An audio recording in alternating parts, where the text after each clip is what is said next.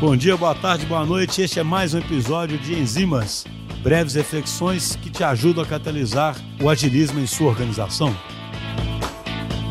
Pessoal, hoje eu queria comentar um artigo que eu li na revista The Atlantic.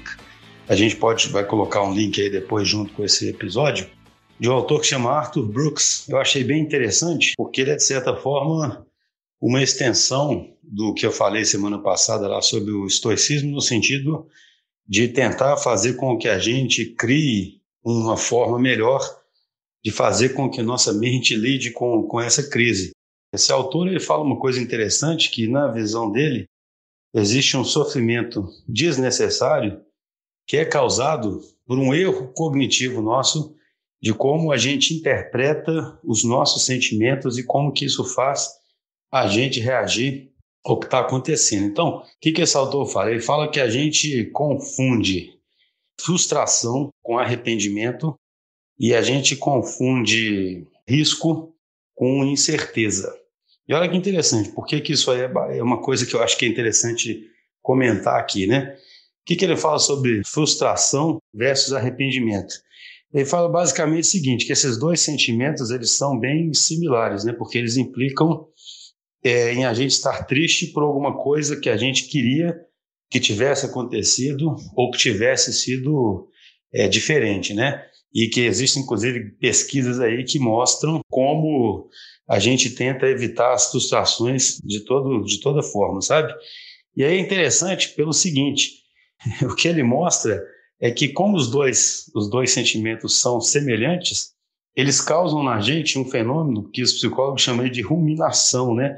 A gente fica ruminando aquilo, então a gente fica triste em casa, frustrado pelo que a gente poderia estar fazendo e não estar conseguindo fazer, e começa a pensar o que, que a gente poderia ter feito diferente e coisas desse tipo. Só que aí vem o ponto principal que ele levanta, né? O arrependimento é por alguma coisa que você fez e sobre a qual você poderia ter tido controle. A frustração não é sobre algo que você fez. O desapontamento ele não depende de uma ação sua. E aí que vem o problema, porque se a ruminação pode ser até positiva no caso de um arrependimento, no sentido em que você meio que revê o que você fez de errado e ensaia dentro de sua cabeça como não errar novamente, ou seja, se isso pode ser até um mecanismo de aprendizado, desde que não se torne, óbvio, uma obsessão, no desapontamento ou frustração, isso já não é verdade, porque essa ruminação ela só vai fazer com que você fique mais ansioso, que você fique mais triste e entre aí num ciclo vicioso. Então, o primeiro erro cognitivo é misturar desapontamento com frustração, já que são sentimentos muito similares. Né? O outro que eu achei interessante também é misturar os conceitos aí de incerteza e risco. Por quê? Porque na incerteza você não sabe quais são os possíveis resultados e, consequentemente, você não consegue nem associar probabilidades para os possíveis resultados. Ao fato que no risco você conhece os possíveis resultados e aí você consegue associar probabilidades e fazer a famosa gestão de risco, né, gente? Que é o que se, todo gerente de projeto, por exemplo, trabalha intensamente com gestão de risco. Então, veja que com a gestão de risco você teria ações claras a serem feitas, né? E aí, a questão que o autor coloca é que, ao se confundir incerteza e risco, o que, que acontece? A gente fica igual um doido, né? Ouvindo notícia de tudo quanto é jeito, vendo as curvas, etc. E eu compartilho isso, eu no começo estava fazendo isso loucamente. No fundo, tentando entender mais ou menos o que está acontecendo, para entender os riscos que nós estamos correndo.